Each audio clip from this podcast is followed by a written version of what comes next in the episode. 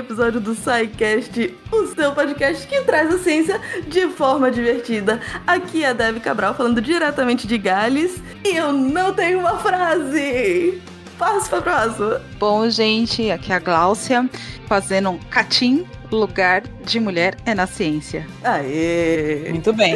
Aqui é a Luísa, direto de Fortaleza, e eu também não tenho uma frase hoje. Acho que vou falar tanto hoje que não preparei essa primeira frase. Mas eu concordo com a Glaucia, lugar de mulher na ciência também. Aê! Oi, gente, aqui é a Maria, diretamente de Recife, e fazendo a resistência das mulheres nas humanas. Aê! Você está ouvindo o SciCast, porque a ciência tem que ser divertida.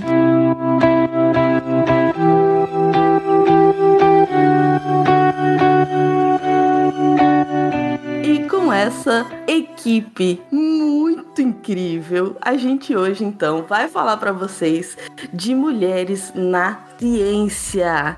Esse uh, tema que é tão lindo e difícil ao mesmo tempo, porque afinal de contas é um tema de resistência, como a Maria colocou, é um tema de luta e é um tema de maravilhas desconhecidas, talvez. E aí, menina? Meninas, como, como que a gente começa? Por onde vocês querem começar? Olha, na verdade, esse tema ele me deixa bastante emocionada porque a gente escuta frequentemente que não tem mulher na ciência porque simplesmente não tem. Tipo assim, porque, porque a mulher não quer ou porque a mulher não tem aptidão, né? Ainda se escuta esse tipo de coisa, né?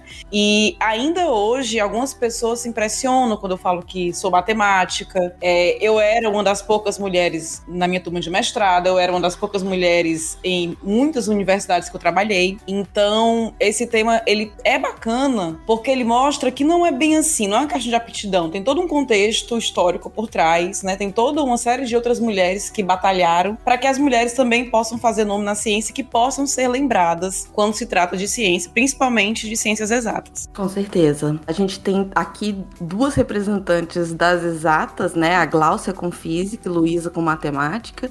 É, é, foi matemática, matemática mesmo, né, Luísa, que você fez? É matemática mesmo, isso. E temos Maria e eu da área de humanas. E vou dizer, na, na humanas a gente tem um, uma, uma, presença grande.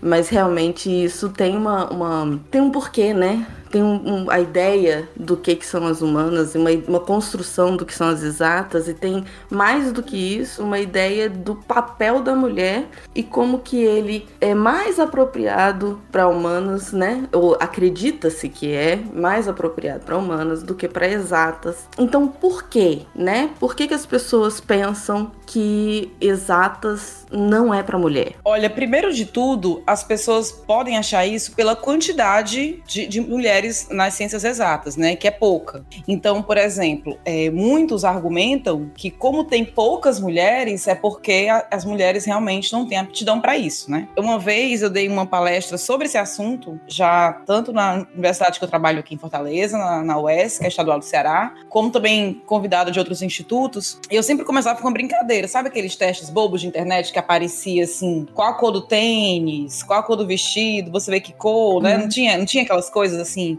que, é que é indiferente, mas na época surgiram alguns artigos dizendo: ah, olha, quem vê essa cor é porque tem uma parte mais feminina no cérebro. Tipo assim, né? Tinha isso. Ah, porque a mulher tem aptidão para ver isso, para ver aquilo, que homem tem mais noção de espaço, porque mulher é isso, mulher é aquilo, e por isso, né, para essas questões, tinha essa história do cérebro, do cérebro ser mais feminino, mais masculino, sei lá. Eu nem lembro mais como era, mas era uma coisa assim. Tem um lado direito mais é, é, desenvolvido. Desenvolvido, aí é mais pro tinha essas coisas. E aí incluía também essas questões das exatas, que os homens tinham essa aptidão maior para ciências exatas. E, inclusive, é, isso era muito. É, era tido como uma certeza, né? É, em 2005, por exemplo, o atual presidente da, de Harvard, na época, um economista, Lawrence Summers, ele falou na conferência que é era verdade, essa triste verdade de haver poucas mulheres na ciência, era uma prova tanta que era uma questão de aptidão natural, e a prova disso é que tinham poucos nomes sendo premiados. O que é algo injusto, já que as mulheres não podiam participar de algumas competições, não podiam nem frequentar a universidade, há, né, alguns poucos anos atrás. Não faz muito tempo que mulher pode, pode cursar faculdade, né? Se a gente pensar, né? E que proporcionalmente se você tem, exatamente por isso, uma mulher trabalhando numa área e 90 homens trabalhando na área, a chance do homem ganhar é muito maior, né? Então você sim, termina, sim, exatamente. Você termina retroalimentando, né? As, as coisas, elas. O que que. É tipo um que, que veio primeiro, o ovo ou a galinha. Por que, que não faz? Ah, porque não ganha, não ganha porque não entra, então não entra, e aí, enfim. E eu acho que talvez tenha a ver também, não sei se isso vai ser um ponto, um ponto abordado, se vocês me falam, tem a ver com a ideia de que a construção de que exatas são uma são tipo de, de matéria que é racional, né? É o tipo de matéria que é mais objetiva. todas essas características muito mais aproximadas do homem do que da mulher né, dentro da nossa construção social. Uh, pelo menos, uh, enfim, em processo de mudança, né, gente? Estou falando tudo isso, eu sei que estamos em processo de mudança, mas Sim. tem a ver com o, o, o, papel na sociedade, né? Se, se a mulher é uma pessoa, se, se mulheres são mais emocionais, elas não vão ter a objetividade necessária para uh, ah, trabalhar com a área de exatas, por exemplo. E, e homens não vão poder ser professores de ensino infantil, por exemplo. É, uma coisa assim que, que nessa questão social, nessa visão social que eu enfrentei bastante, né, que eu vi bastante, foi da questão de a mulher ela tem que se dedicar aos filhos, ela tem que se dedicar à casa, tanto que a gente vai falar um pouco mais para frente, né, até da da Marie, que eu me identifico muito com a história dela, me identifico muito com e me emociono só de de ver, né, porque uhum. eu cursei a minha faculdade com meus filhos pequenos, né? Então eu mesmo já com essa construção social, eu ia para a faculdade com aquele peso tipo e os meus filhos, com quem vai ficar? Com quem que eu vou deixar? Eles estão indo para a escola com quem? Eu tenho que ficar com os meus filhos, sabe? Essa questão, todo esse peso que teve que ser desconstruído em mim, né? Então, Sim. e outra assim, e além da questão na, da exatas, né? E eu, eu já ouvi isso durante o curso, né? Ah, como que você tem tempo de estudar sendo que você é mãe? Como você tem tempo de estudar sendo que você tem que cuidar da sua casa? Porque digamos assim, na parte de, de exatas, você precisa ali, às vezes, ficar numa conta, num cálculo, numa coisa durante muito tempo. Na uhum. ciência, em tudo é assim, né, gente? Às vezes a gente passa semanas, semanas pensando sobre algo, né? E, e aí fala, não, mas para homem é muito mais fácil, o homem não tem essa responsabilidade, não tem essa coisa, né? E para você que é mulher, como que é tudo isso, né? Então eu creio que também essa desconstrução, né, que eu creio que a gente está começando a isso, a gente está trabalhando para isso, mas vai levar ainda um tempo, né, para atingir todos os níveis, né? E é uma desconstrução que passa por todo mundo, né? Exato. Porque tá, ela tá tão, tão uh, uh, enraizada na cabeça que é isso, é uma cobrança, é uma autocobrança. Você sabe que ali é seu lugar, que nem você Exato. falou, né? meu lugar é na ciência, uhum. aqui é meu lugar, mas ainda assim fica com um apertinho no coração, porque meu papel como mãe, como fica, triste. É.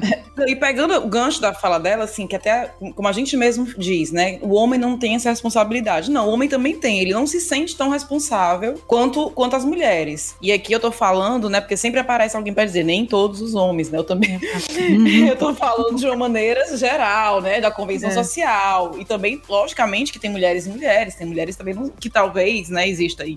Mulheres que não têm essa preocupação, não carregam esse fardo, mas é uma construção é a construção que a gente viveu, né? Assim, que a gente foi criar, a nossa geração foi criada assim. É, quando a gente fala que essa, essa é a regra, e aí eu faço questão de colocar essa coisa do processo de mudança, uh, a gente não tá falando só da, da, da, da, nossa experiência de vida e de, né, o que aconteceu com meu amigo, né? Existe. A gente sabe que o machismo tá presente, a gente sabe que a gente vive numa sociedade ainda muito desigual. É, e que essa consciência veio muito, muito recentemente, né? Dessa consciência pro feminismo e tal. Pode parecer que tem muito tempo, porque você na, na vida, né, na, nas mídias sociais, existe uma movimentação muito grande, uh, recente, mas agora parece que as pessoas estão efetivamente mais abertas, né? Mais, mais uh, conscientes do que está acontecendo.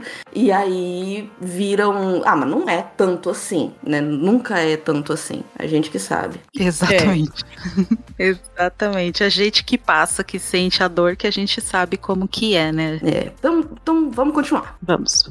Bom, então, isso tudo que a gente está falando aqui, alguns homens, alguns pesquisadores, né, tentaram realmente comprovar que existia algo biologicamente provado que, com que faziam que as mulheres fossem intelectualmente inferiores. E aqui eu estou colocando em todas as áreas, não somente nas áreas exatas, né? Porque assim, a gente está falando muito é, de pesquisa em área exata, mas as meninas podem falar melhor do que eu, na área de humanas, digamos assim, também tem muita pesquisa e também tem ciência, né? A ciência não está necessariamente nas áreas de, das, das exatas. Mas in, antigamente existiam até pesquisas que comprovavam, entre muitas aspas, isso daí.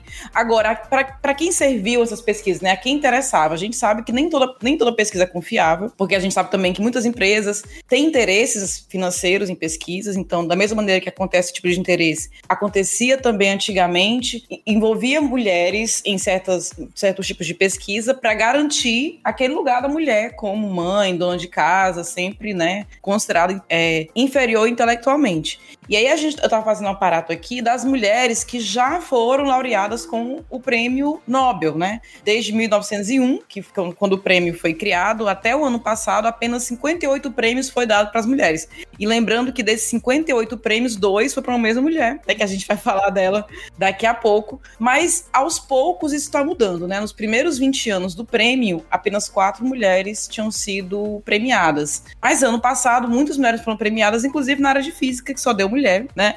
E, e, eu espero que essa, essa maior participação das mulheres, não só como teve esse discurso em 2018, num debate que foi na Itália, de um pesquisador falando que as mulheres estão sendo beneficiadas, né? Porque por causa dessa onda, dessa atual discussão sobre igualdade de gênero, então as pessoas estão beneficiando as mulheres, digamos assim, não vamos premiar as mulheres porque está em discussão a questão do gênero e tal. Então, assim, até quando a gente é, conquista alguma coisa, tem algo por trás. A gente tá sempre tendo que trabalhar dobrado, né? Tá sempre que trabalhar dobrado. Além de tudo, dentro da ciência, a gente que é mulher tem que ser três vezes melhor que qualquer homem. Então, tem homens às vezes que vão e colocam pontos e uh, trabalhos às vezes que nem sempre tem tanto esforço e pra gente ter um reconhecimento similar, a gente precisa se esforçar três vezes mais. E provar que é por mérito não porque você é mulher, né? Exato, ainda tem essa questão. E aí, puxando um pouquinho para humanas, na minha área em história, eu já ouvi gente falando que o lugar de mulher era trabalhando com pautas de gênero. E que se você é mulher e historiadora, você dificilmente vai se meter em um campo como história econômica ou história política, porque são áreas pesadas demais complicadas demais, que levam muito número, muita, muita discussão pesada. E aí, às vezes, você ir fazer pesquisa em história de gênero é muito melhor, porque você é mulher. E aí volta, na verdade, para a mesma questão que é o que como a mulher é vista, né, na sociedade como um todo. Qual o papel dela, né? E, e dentro de qual papel a gente pensa como que a, a, gente entende a mulher é o emocional, o homem racional. Essa dicotomia, né? Essa, essa dicotomia é uma palavra linda, né, gente? Não serve para nada. Ninguém entende. É, essa, essa ideia de dois polos distintos o tempo inteiro é, cria muito problema, inclusive a, a rivalidade entre, entre os gêneros, né? Uh, porque e, e a, a, necessidade de você estar em um desses lugares, como se não fosse uma coisa possível de transitar pelos dois, como se, né? É, como se não fosse viável. Então a gente entra, eu acho que também, de novo, é um tópico que vocês vão abordar, mas tô, eu fico muito empolgada, né, gente? É um tema que realmente me, é, é, é, me bate no, no coração. É, que é a questão, essa ideia de que existe esse biológico que guia uma forma das mulheres pensarem e uma forma dos homens pensarem, né? É, até que ponto, né? Até que ponto tem algo realmente que, que biologicamente me, me impeça de fazer algo, né, no sentido intelectual, ou se realmente é uma questão social, né? Essa questão biológica versus questão so social, sociocultural em que a gente está vivendo. Eu até citei na pauta sobre alguns livros, né, do Charles Darwin, que ele falava muito disso, né, que as mulheres eram é, sempre inferiores aos homens, aliás, superiores em qualidades morais, inferiores em qualidades intelectuais. E isso até é uma questão, né, como se as mulheres fossem boazinhas, mais maternas, mais amorosas, mais passivas, por serem mulheres e não por serem, serem criadas dessa maneira. Então, assim, será que se a gente vivesse uma sociedade em que sempre desse as mesmas oportunidades para homens e para as mulheres e, e existir esse, esse, tipo de dúvida quanto à capacidade intelectual da mulher, né? Será que isso existisse? Se a gente tivesse tido as mesmas oportunidades, se não fosse, né, não existisse, porque assim, para justificar é, é, atos, atos que eu digo assim, né, opiniões e atos antifeministas, os homens apelam os homens, eu digo não todos os homens, obviamente, mas assim, nessa época apelaram para tudo, né, para religião, para questão social e até para ciência para dizer, para provar, né, que as mulheres não eram eram mais inferiores intelectualmente, sim. E a gente sabe que não. Na verdade, a grande questão de tudo foi a, falta de oportunidade, né? Até o século XX, mulher não podia nem receber diploma. Se quisesse frequentar uma faculdade, a gente vai falar disso, teria que ser como ouvinte, apenas estava ali, né, para enfeitar, né? Até arrumar um marido. Depois que arrumasse um marido, podia ser da faculdade, porque seu trabalho estava com seu diploma era o casamento. Não, até uma coisa que foi falada, né, de quantas mulheres receberam um prêmio Nobel, tal. O legal é que se alguém ouvir e falar assim, ah, mas foi 58. Ah, mas foi 58, né? Não, mas quantos já foram premiados? 950. Exato. né? Dá até uma tristeza. Se fizer a porcentagem, dá até uma tristeza. Vamos fazer, não, vamos deixar assim. em quantidade mesmo. Sim. Sempre lutei com um braço amarrado para trás. Mas o que pode acontecer? quando eu estiver livre.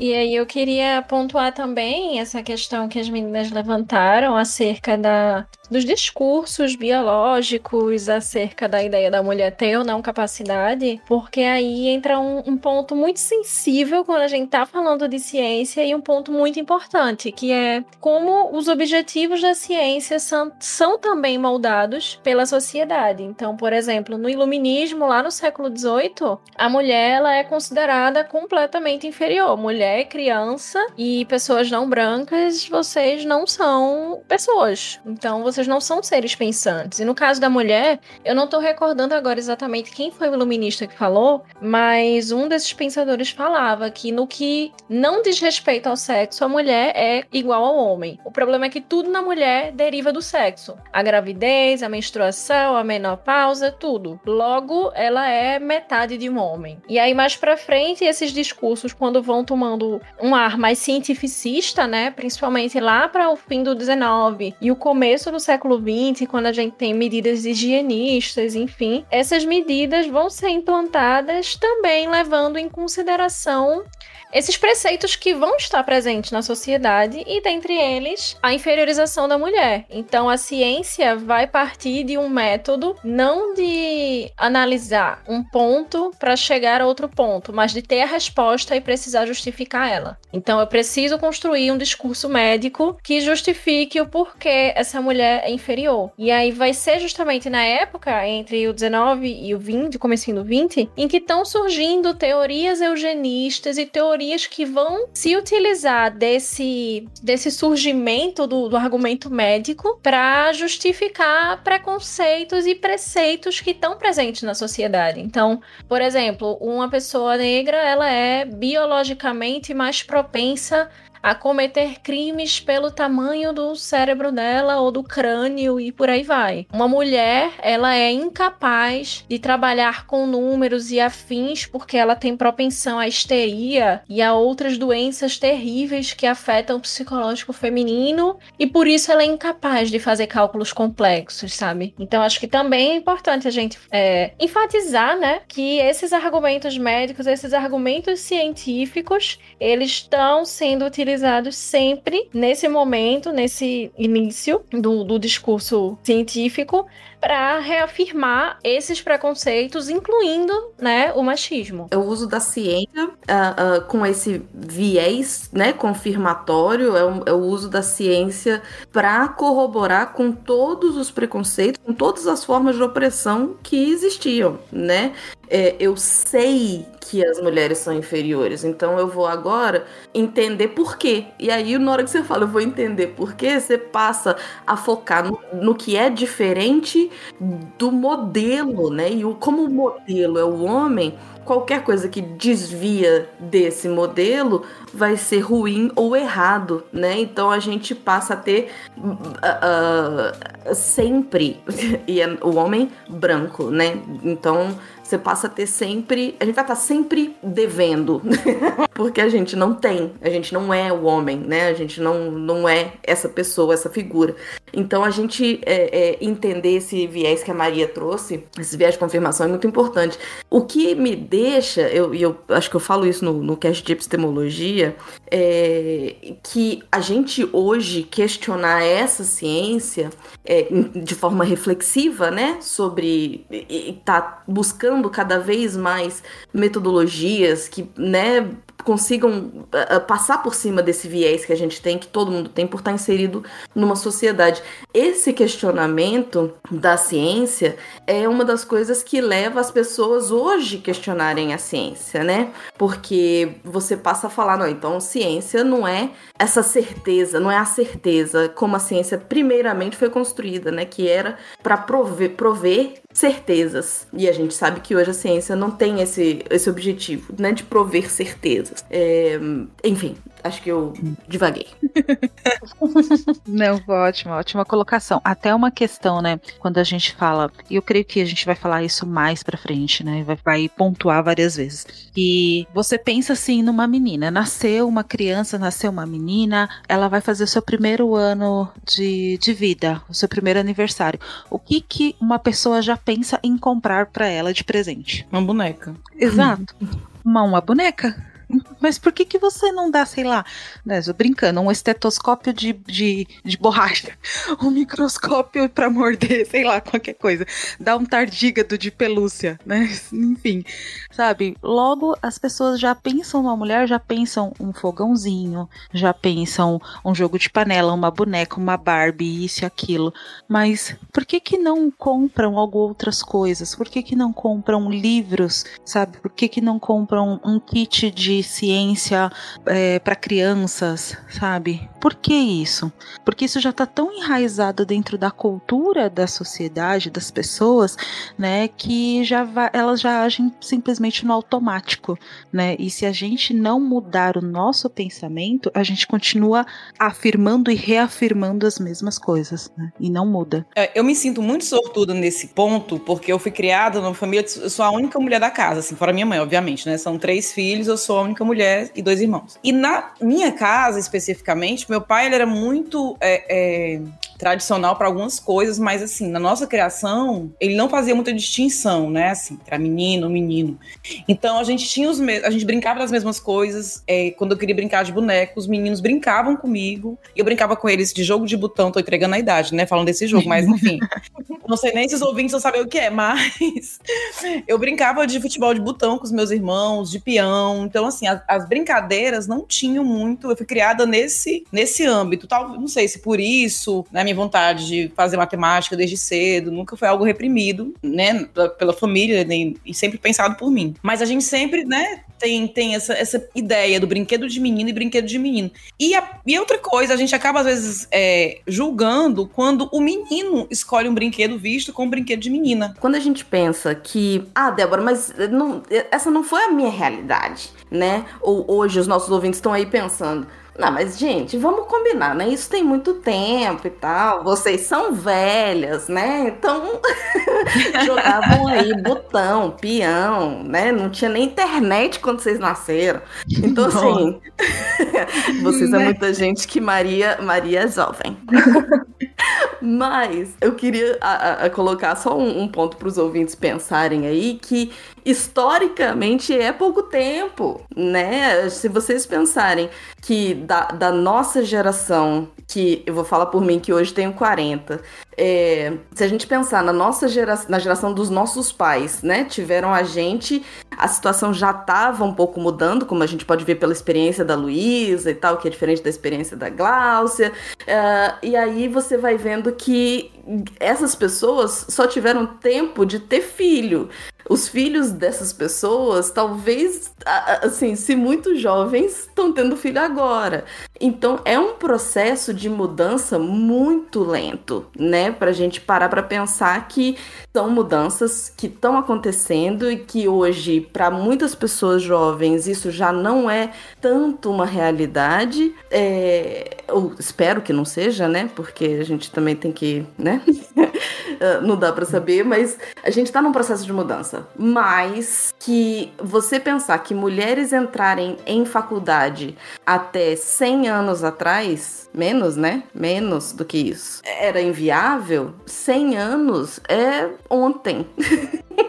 Exato, exatamente. 100 anos é, é, é, pouquíssimo tempo, né, gente? Porque aí a gente fala, ah, mas a gente tá no, no, no, no, ano 2000, é muito, é muito diferente as coisas. É, enfim, 100 anos é ontem, né? Historicamente, pensando em, em, em mudanças de construções tão enraizadas. Mas, então, ok, a gente passou esse primeiro momento em que a gente tá falando, a gente não focou exatamente nas mulheres na ciência, né? A gente meio que usou isso como um pano de fundo, como um pretexto e tá falando de problemas sociais maiores, né? Vamos, vamos então entrar em, em, em pessoas específicas. O que, que, vocês acham? É, vamos sim. E assim, só para dar um, fecha um fechamento no que foi dito, é ok que as coisas estão mudando, mas a ideia da gente falar um pouco dessas mulheres, dar um pouco de destaque para essas mulheres, é, just, é justamente falar do passado para entender o que está acontecendo agora, né? Não, não é né?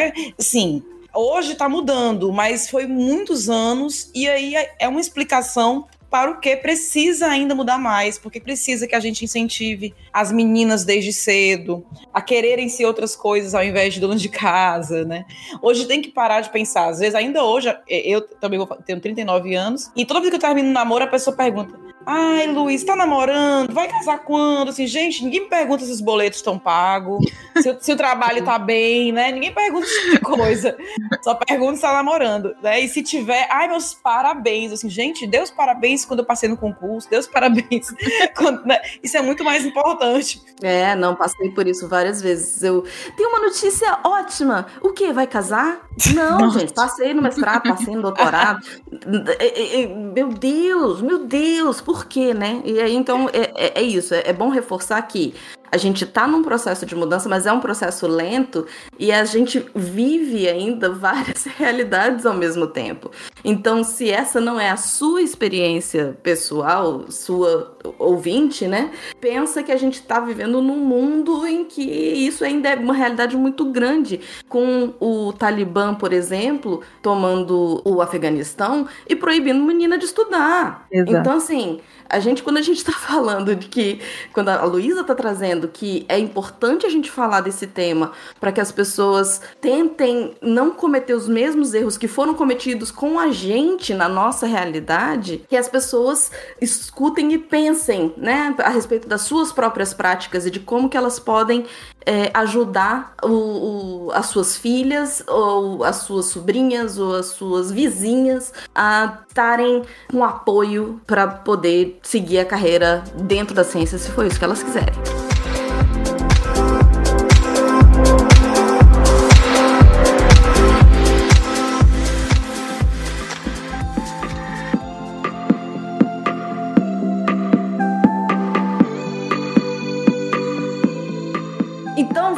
Vamos, focar agora, vamos trazer essa mulherada muito foda que vocês trouxeram, que a gente vai poder mostrar e falar e reforçar que o lugar de mulher é na ciência. Quem que vocês vão trazer primeiro aí? Bom, aqui na parte da matemática, eu trouxe algumas mulheres porque principalmente na matemática, é difícil a gente lembrar nomes de mulheres matemáticas, né? Os teoremas, as regras, é toda com o nome de homens. E aí, pesquisei algumas mulheres matemáticas aqui que foram importantes para esse contexto, né, da história da matemática. Aqui em Fortaleza, é, eu dou aula na UES, a gente tem um grupo lá de educação, de história da matemática, né? É, então, a gente acaba conhecendo muitas mulheres que participaram e que estão pouco conhecidas. E a primeira que eu coloquei, que eu trouxe, é considerada a primeira mulher matemática, que era esposa ou companheira, enfim, de Pitágoras, que é a Teano, que ela é da, nasceu na Grécia Antiga, por volta de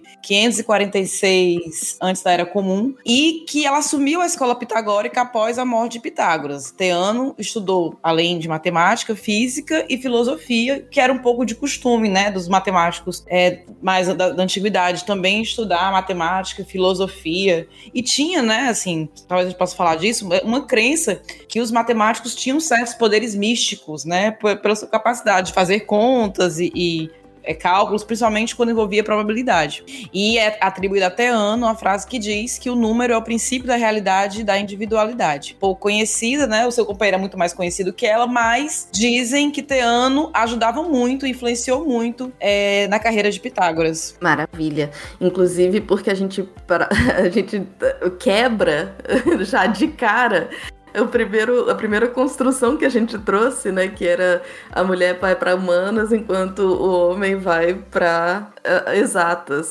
porque nessa época não tinha exatamente essa distinção tão tão grande, né? Você a filosofia ela fazia parte do, da vida, então ela não era não podia ser dispensada, né? Ela não podia ser colocada à parte. Maravilha. É exatamente. Outra que chama atenção é a Hipátia de Alexandria, porque a Hipátia inclusive deu aulas de matemática matemática, né? Ela nasceu por volta de 1370, na Alexandria, obviamente, e estudou geometria e filosofia, inventou alguns instrumentos como o astrolábio e o planisfério para astronomia, além de aparelhos que são usados na física, entre eles um hidroscópio. E a Hipátia, ela foi comparada a grandes matemáticos da época, como Ptolomeu, Euclides, Apolônio, Diofanto e Parco e destacou-se, além de sua inteligência, por sua beleza e cultura, o que acabou sendo um problema para Hipátia, porque os alunos, eles, porque ela era muito bonita, eles se achavam no direito de, tipo, cantar a professora lá no meio da aula. E, inclusive, tem um, um, um fato da história da Hipátia que no meio da aula, um aluno fez uma brincadeira sobre, eu não vou dizer absorvente, porque na época não era absorvente, mas assim, né, sobre o que a mulher usava é, em período menstrual, e ela, para encerrar o assunto, ela tirou dela que ela tava usando e colocou em cima da mesa. Pronto. É, é, é, isso aqui. Pronto. É, é, é, isso, pronto. Sanou a sua curiosidade, né? Tem alguma coisa a falar sobre isso? Podemos continuar a aula? Maravilhosa. É demais, né? Infelizmente, ela foi assassinada é, é por vários cristãos enfurecidos em frente à universidade em que ela dava aula. Triste. Triste, mas eu imagino que não seja, só, não seja a única, né, que sofreu tanto com as, com as duas coisas, né? Tanto com não conseguir fazer a própria função, né, dar ali aula, por, porque as pessoas, os, os homens se sentiam no direito, né, de, de cantá-la, como uh, o fato de ter sido assassinado depois. Inclusive, é um, é um estereótipo que se tinha, né, assim, é um preconceito que inclusive foi aumentado pela indústria cinematográfica, que mulheres bonitas não podiam ser inteligentes. Sim, né? sim, sim. É mais aceitável se a menina estudiosa, né, é, é, a menina não tão bonita, né? Então, assim, uma mulher bonita e inteligente não pode. Que é um, um exemplo bem clássico, aquele, aquele seriado do, dos físicos, o Big Bang Theory. Sim, a, a, sim, tá. Então, é muito clássico, né? A, a. Esqueci o nome dela, gente, que era a namorada do Sheldon. A Penny. Não, a do Sheldon não. não. A, era a Amy. A Amy que era física, era, ela era o quê? Como que ela se vestia? E a Penny, que era toda bonitona, era a burrinha da turma, né? O Big Bang Theory é divertido, mas ele trabalha com estereótipos, né? Exato. Então, ele vai exatamente usar isso ao máximo, né? É. Que, bom, bom exemplo, bom exemplo. De que trabalha com outro estereótipo, né? O de que caras normais ou não tão atraentes, né? Obviamente atraentes, podem ficar com a mulher linda, gostosa e tal, enquanto as mulheres não tão atraentes não podem. Isso é um estereótipo também é, muito difundido pelo cinema, né? Dos caras normais, a mulher se apaixona por ele, a mulher toda bonita, escultural, perfeita, se Sim. apaixona por um cara de beleza mediana porque ele é um cara divertido, porque ele é inteligente e tal, né? E o mesmo não ocorre com as mulheres, né? A mulher não, não tem esse, esse privilégio. Esse privilégio, esse, esse grande privilégio de obter aquele galo. O direito de ser bonita. É, exatamente, ainda tem isso, né?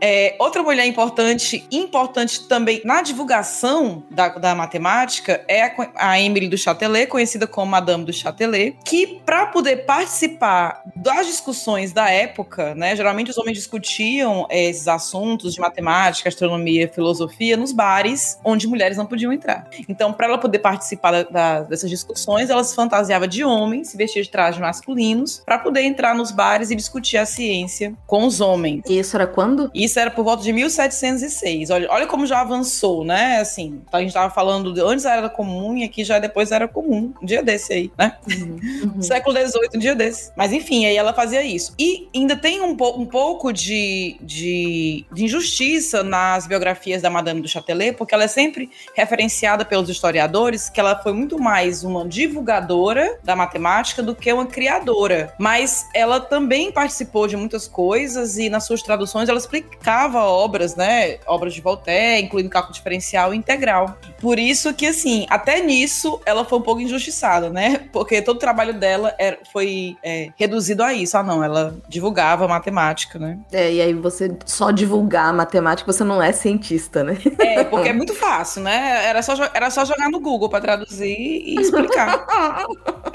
era bem fácil. A gente que não sabia. Maravilha. Bom, outra que eu destaquei foi a Nicole Lepau. Lepau olha, gente, vai falar os nomes tudo errado, né? A Nicole Lepaut, eu não sei falar o nome dela, acho que quem fala francês vai falar melhor do que eu, que também é do século XVIII. E a história dela é engraçada porque é o seguinte: a Nicole era casada com um relojoeiro local e ela ajudava, mas ela calculava as oscilações do pêndulo, né, por unidade de tempo e, e função de longitude do mesmo. E aí, um amigo do casal, um astrônomo, o Jerome Lalande, ele, Lalande, ele decidiu calcular a data exata do retorno do cometa Halley, que havia sido visto pela última vez em 1682 pelo astrônomo matemático Alex Poirot. Então, ele foi fazer esses cálculos e pediu a ajuda da Nicole. A Nicole fez os cálculos, ela preveu a data do seu regresso ela falou que, ia que ele ia aparecer, ele ia voltar em dezembro de 1758 e ele passou em março de 1700, 1759, então muito perto, né? Um erro, vamos combinar, vai. Não, não, muito perto, né? Ele publicou essa teoria, mas ele ignorou a parte em que a Nicole fez todos os cálculos, né? Então, muito legal esse amigo, da, desse amigo do casal aí. Parabéns, prêmio de melhor é. amigo, né? Socorro. Completamente. Bom, mais um que eu destaquei foi a Sophie Germain. Sophie Germain nasceu também em Paris em 1770 86. E a história da Sophie é um pouco bizarra pra gente hoje, na nossa realidade, no mundo que a gente vive hoje, imaginar que algo assim acontecia, né? A Sophie Germain era proibida pelos próprios pais de estudar. Então ela queria estudar à noite, os pais eles tiravam as velas do quarto, né? Não tinha luz elétrica, eles tiravam as velas do quarto para que ela não estudasse. É um pouco inconcebível algo isso hoje, né? Os pais proibindo a filha de estudar, não, porque não pode ser. Se fosse para estudar, acho que bordado, piano, aí acho que aí podia. podia. Aí podia, né? Mas para estudar matemática não podia. Então, para ela estudar, ela teve que assumir a identidade de um homem, lembrando que na época as mulheres não podiam cursar a universidade, então ela, ela assumiu a identidade, né, do Monsieur Antônio Auguste, para entrar numa, numa escola, na academia de formação de matemáticos, que era reservada exclusivamente para homens, mas ela se destacou bastante, teve grandes contribuições, né, no tra trabalho de teoria dos números e números primos, foi a primeira mulher que frequentou as sessões da Academia Francesa francesa de ciências, ao lado de grandes matemáticos. Inclusive, fez pesquisas com os trabalhos de Fermat, e mesmo assim, com todas as atribuições, todas as suas conquistas, quando Sophie Germain morreu, uma nota no jornal apareceu que ela era solteira e sem profissão. É, é complicado, né? Que nem a gente tá falando, além de você, de todo o trabalho da vida, você ainda tem que uh, uh, lutar para ter espaço. Além de, além de lutar para ter que ter espaço, você tem que lutar para ter reconhecimento, né? Que não, não basta fazer. Não basta fazer. E é curioso porque ela era uma acadêmica, ela fazia contribuições, né? Ela, ela fazia contribuições aos professores, mas não era considerado profissão porque as mulheres não podiam ensinar. Então, sim, sim, sim. mesmo ela tendo todo esse trabalho, como a gente já viu outras matemáticas aí, que trabalharam até de graça, mesmo ela tendo todo esse trabalho, ela não era reconhecida como, como matemática, não tinha essa profissão, né? Então, pobre da Sofia morreu solteira sem profissão, solteira desempregada. E isso é muito curioso porque, assim, a gente está falando de algo no século XVIII, mas a gente tem que fazer um paralelo como isso ainda hoje é importante, né? Assim, uma mulher de sucesso, ela não pode. Hoje em dia, é, a, a gente fala às vezes, né, quando aparece assim, alguém falando na internet, ai, me desculpem as feministas, mas eu gosto de cozinhar para o meu marido. Gente, mas não tem nenhum, pro, não tem nenhum problema em você gostar de cozinhar pro seu marido, né? Eu adoro Sim. cozinhar, eu adoro cozinhar para todos os meus amigos. Quem vem aqui, eu sempre tô cozinhando para eles. Então, assim, minha carteira feminista não foi, não foi revogada, viu? Tá aqui ainda. gente, as pessoas têm essa falsa ideia, né? Essa falsa ideia que buscar por igualdade em, em outros locais não significa você, ah, sei lá, vou parar de fazer tudo o que é dito, entre aspas, coisas de mulher, né? Você se coloca numa posição em que você está dizendo que é, uma, uma mulher não pode mais fazer aquilo pra, tem que renegar, ou como se fosse coisa de mulher. A gente tá ali colocando todo mundo nas caixinhas que não devia ser, né? Não tem nada, não tem nada a ver, né? Volta para aquela di dicotomia que eu falei do começo, né? Porque aí você vira ou é isso ou aquilo. Você impossibilita as pessoas de transitarem em todas as esferas, né? E é que nem você falou, isso, isso restringe. Você tá dentro de uma caixinha que não te permite fazer outras coisas. Pois é, essas histórias das mulheres datam do século XVIII, até mesmo de antes mas a gente vê resquícios disso até hoje, né? Assim, é, é. até hoje a gente vê essas coisas. A gente tava falando disso, eu lembrei, mas a gente já falou, né? Num, já dei um outro exemplo acima. Uh, essa semana eu tava falando com um, uns tios e tô morando fora, né? Tô fazendo doutorado. Minha irmã veio fazer mestrado também fora, nos Países Baixos. E aí conheceu um cara, tá casando e tal. E aí ela foi contar para esses tios. Aí os tios olharam para mim. E você, Débora, quando é que você vai casar para poder ficar por aí e não voltar mais? Eu falei, gente, eu, na minha cabeça, eu pensava, eu, eu, tô, eu, tô, eu tô fazendo um doutorado, cara. É, tudo bem que eu tô namorando também, né? Porque é isso que a gente tá falando. Existem várias esferas na vida. Uhum. Mas, por que, que você não fala assim? E aí, quando você terminar o doutorado, você vai ter um emprego, né, para poder ficar aí? Porque se o objetivo era esse, né, se a, se a pergunta final era para eu ficar aqui, por que relacionado ao casamento, né? Não com relação enfim, é o trabalho. Porque se pressupõe ainda aquela ideia de, ah, deixa a mulher estudar, deixa ela trabalhar, mas a partir do momento em que ela casar, ela vai perceber que trabalho, estudos, títulos, diplomas, todo esse blá é, é, é meramente temporário, é meramente um adorno para que ela encontre um bom homem. Então é, é um, um passatempo até você arrumar o marido ideal e virar dona de casa, ter filhos e poder dizer para os amigos do seu filho que você fez faculdade. É. E, e aí vira, é, vira, você vira troféu de qualquer maneira, né? Se antes Sim. você virava troféu pela beleza, você pode virar troféu também pela. Olha como ela é brilhante, né? Mas assim, é isso. É, é você entender sempre a mulher em relação a um homem, né? Então não me surpreende que ela, essa última que a gente falou, a Sophie Germain, tenha morrido solteira, porque é complicado. Né? É complicado ter que, ter que lutar com tudo, com todos, e ainda dentro de casa, e ainda é, arerê. Né, não? E assim, né, gente? Vai ver que a Sophie Germain nem gostava de homem, né? E a gente não sabe, ela, por isso que ela não casou e o pessoal não entendeu. Né? Exatamente. Porque naquela época também, né? E a prima da família família que mora com a amiga, claro. É, a sua amiga especial. Não, amiga de muitos anos. Não, e por que a ênfase no solteiro também, né? Porque vamos combinar. Por que que tem que... Porque isso era, era quase que pra uh, um, trazer vergonha, né, pra ela e pra família, porque em 1776, você morrer solteiro não devia ser uma coisa muito bem vista. Não é não? Não. É, então é, é, é, é quase que um, um ranço, né, da notícia da morte dela ter enfatizado que ela era solteira e sem profissão. Ah, tomar É, banho. parece que, parece que é uma coisa que tem que ser dita, né? Parece que é algo que tem que ser dito quando se trata de mulher, né? Precisa ser, ser dito. E, Exato. e, enfim, ainda bem, né, que a gente tá vivendo outros tempos, que muitas coisas estão mudando, mas teve aí um longo caminho que explica muita coisa. Sempre lutei com um braço amarrado pra trás. Mas o que pode acontecer? Quando eu estiver livre.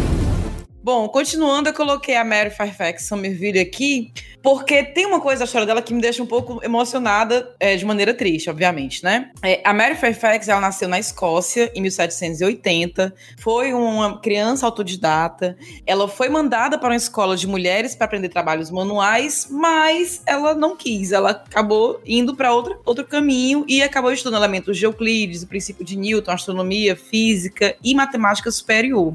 Ela é, teve muitas contribuições na, na, na, ciência da Escócia e a Sociedade Real Inglesa de Ciências a homenageou com um busto e expôs no grande saguão lá da universidade, o qual ela nunca pôde ver porque mulheres não podiam entrar. Então, assim, ela estava lá, ela estava sendo homenageada, mas ela não podia ver porque ela simplesmente era mulher e não podia entrar. Tava lá o busto para os alunos apreciarem, menos a homenageada, né? Ela morreu sem nunca ter visto o seu busto, sem nunca ter visto a homenagem. Eu vou, eu vou trazer, inclusive, de novo o que a gente estava falando no começo. Pensa os anos de vantagem de homens construindo conhecimento para voltar nas premiações, né? Que a gente falou da diferença de premiação.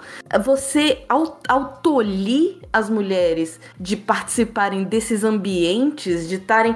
Você dependia de uma, uma luta, uma vontade que tinha que superar absolutamente todos os desafios do universo para conseguir fazer alguma coisa, né? Enquanto só o fato de você ser homem, você já, já lhe era permitido estar no ambiente. Você não podia nem, não precisava nem querer fazer ciência, mas você tinha, você podia estar rodeado dessas coisas, né? E da conversa e do, enquanto que não é a, a, a realidade não se aplica para as mulheres. Muito doido, muito doido. E detalhe assim, né? Ah, a gente premiou uma mulher, é como se fosse cota, né? Mas Exatamente. Você não pode entrar.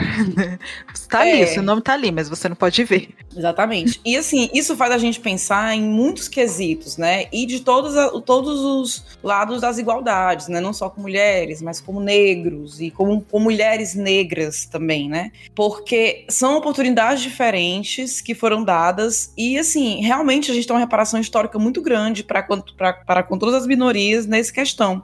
Faltou oportunidade, né? Então, não você não pode julgar, você não pode colocar os homens e as mulheres no mesmo patamar, não porque biologicamente eles não sejam compatíveis. Vocês não, a gente não pode colocar no mesmo patamar porque culturalmente não, tive, não tivemos as mesmas oportunidades. Nem todo mundo teve as mesmas é oportunidades. grande. e a desvantagem Uhum. é muito grande, né? Uhum, é isso mesmo. A gente é, é- é aquela, aquele videozinho, né? Você é, que, enfim, é maravilhoso. Até eu não sei nem onde é que tá pra eu poder de repente colocar aqui no, no, no post, mas de botar todo mundo pra correr junto. Só que aí a, a pessoa que tava, né, botando o povo pra correr falou assim: "Mas se você teve essa oportunidade, dá um passo pra frente. Se você teve essa oportunidade, dá um passo pra frente. Ou seja, aonde você vai começar a corrida depende das oportunidades que você teve na vida, né? Então, quando a gente tá falando hoje de mulheres e de todas essas questões que estão sendo levantadas, é uma questão que inclui ou que está relacionada com desigualdade social, com desigualdade étnica, com, desi- com tudo, né? Com todas as formas de desigualdade e preconceito. Totalmente, né? Se era difícil para uma moça rica da época estudar porque não podia, imagine para alguém pobre, que aí não tinha nem como, né? Mesmo que os pais permitissem, mesmo que ela quisesse muito, ia- ser ainda bem, bem mais complicado ter esse acesso. E imagine pra uma pessoa escravizada. Sim, Pior ainda, ela simplesmente não tem acesso. Tipo, século XVIII a gente ainda tem. Gente, é muito louco pensar que a gente ainda tem, nesse momento, pessoas sendo escravizadas. Então, pessoas sendo vendidas, sendo comercializadas. Que não tem, não tem a própria Nada. vida, né? Não tem controle da própria vida, porque, enfim, é, é- nossa senhora, é muito complicado. É muito complicado, é muito complicado. É por isso que a gente tem que ter muito cuidado quando se toca nesse assunto, ai, basta você querer, né? Esse assunto de meritocracia. Você É. pode, né? Se a gente. Ah, não, mas olha aí. Eu tenho, inclusive, eu tenho até um certo receio quando algumas notícias são publicadas do tipo, né? É, Ex-lixeiro consegue se formar em medicina e tal. Por quê? Não porque eu não, acho, não fique feliz com a notícia dessa, pelo contrário, eu fico extremamente feliz. Eu acho assim que, pra quem nasceu pobre, eu nasci numa casa pobre, uma coisa que meu pai sempre dizia, eu acho que é por isso que ele incentivou muito meus estudos e não meu casamento, que ele dizia assim que o que muda a vida de uma pessoa que nasceu sem dinheiro é o estudo, né? Assim, é, abre portas que, que outra que a, gente- que a gente não tinha, não, não tinha uma pessoa pra indicar, não tinha assim, né, um dinheiro pra pagar boas escolas. Então tinha que se esforçar porque o estudo realmente abre portas pra quem nasce sem dinheiro. É, o estudo é, um, é uma das poucas saídas. Então, é, quando eu vejo notícia dessa, eu fico muito feliz. O problema é que muitas pessoas romantizam esse tipo de notícia pra poder justamente engrossar o discurso. Olha aí, não importa onde você nasceu, basta você Exatamente. Conseguiu, né? Basta você querer trabalhar com afinco. Enquanto a gente sabe que não é bem assim. Eu mesmo fui professora de escola pública e eu tinha realidades, assim, muito, muito diferentes. Desde famílias, mesmo pobres, mas que eram muito estruturadas, que os alunos podiam estudar, que o pai e a mãe acompanhavam a tarefa de casa, com famílias que totalmente desestruturadas, que a mãe incentivava a filha a engravidar pra sair de casa, sabe? Assim, eu tô falando de crianças com 12 anos de idade. Então, não dá pra comparar. É, é, né, São muitos outros níveis. Eu acho que a conversa ia se estender muito, porque são muitos outros níveis de desigualdade. Perfeito, perfeito. Então voltemos, voltemos para essa Voltemos. mulherada. Então, a próxima aqui é a Ada Lovelace. Ela nasceu em Byron no, no ano de 1815. Ela foi matemática e escritora. E ela foi conhecida por escrever o seu primeiro algoritmo, né? Algoritmo matemática, que depois foi traduzido, né? Foi colocado numa máquina.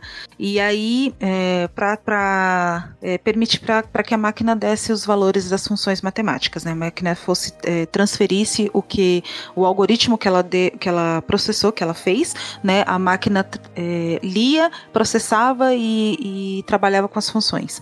E por isso, por causa desse trabalho que ela fez, né, ela foi considerada então a primeira programadora da história. E vale salientar também que ela era filha do grande poeta Lord Byron. Inclusive, ela, Ela, era? foi- não lembro Ela disso, não. era filha do Lord Byron, Ada Lovelace. Gente, coisa linda. Inclusive, ela foi instada. Eu lembro de ter lido isso, inclusive, num, num pequeno livro que eu tinha ganhado em, em eventos falando sobre mulheres em ciência, sobre como ela foi estimulada pela mãe a continuar na matemática para se distanciar da poesia e se distanciar do pai dela, que não era exatamente o maior entusiasta da, da monogamia e da responsabilidade afetiva. Então, ela, a- mãe dela sempre entendeu que ela se meter com números talvez fosse melhor do que se meter com, com as letras.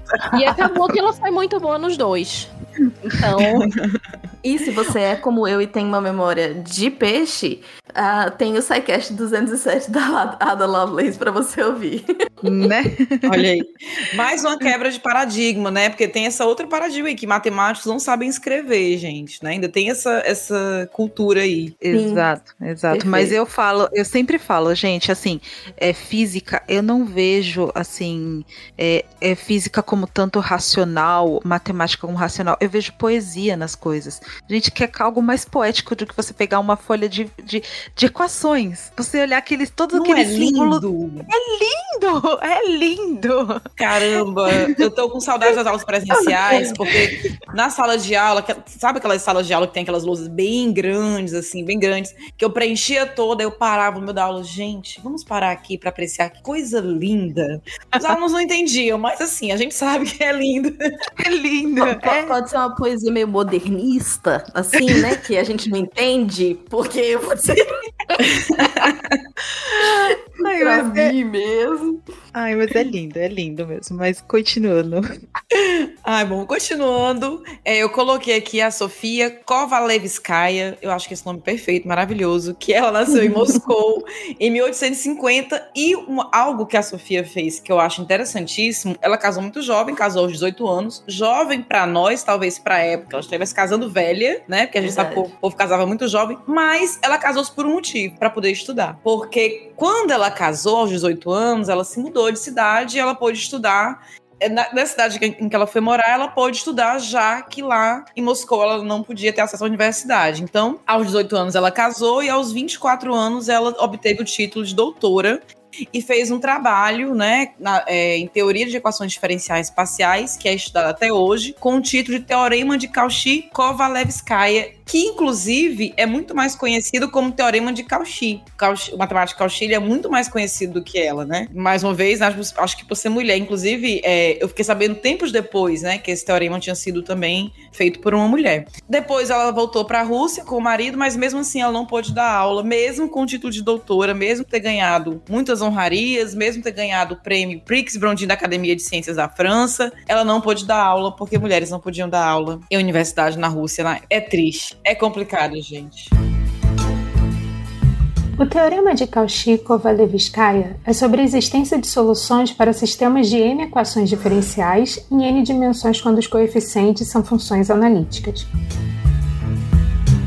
Esse seu comentário de demorar pra saber, né, que a Kovalevskaya era uma mulher, quando você no, no, no nome do teorema, né, tá no nome do teorema, mas por ser nome, pró, nome próprio não seguido de ou A, né, teorema D, Teorema D. fulanos. E aí, esse, esse, isso me lembrou é, que a gente, escrevendo mesmo, é muito comum quando a gente volta e faz referência. Não, porque o autor disse isso, né? O autor disse aquilo outro. E que hoje existe uma tentativa, no inglês isso é possível, de colocar they, né? De colocar aqui pra fazer a referência, porque você não sabe quem tá escrevendo, você não sabe se aquela pessoa é homem, mulher, ou se ela não se identifica com nenhum gênero. Sim, ainda Então, tem de- isso. De, tentar ao máximo não, não ah, presumir de que aquela pessoa é um autor homem, porque é, é isso, é como a gente viveu, as nossas referências todas crescendo eram de autores homens,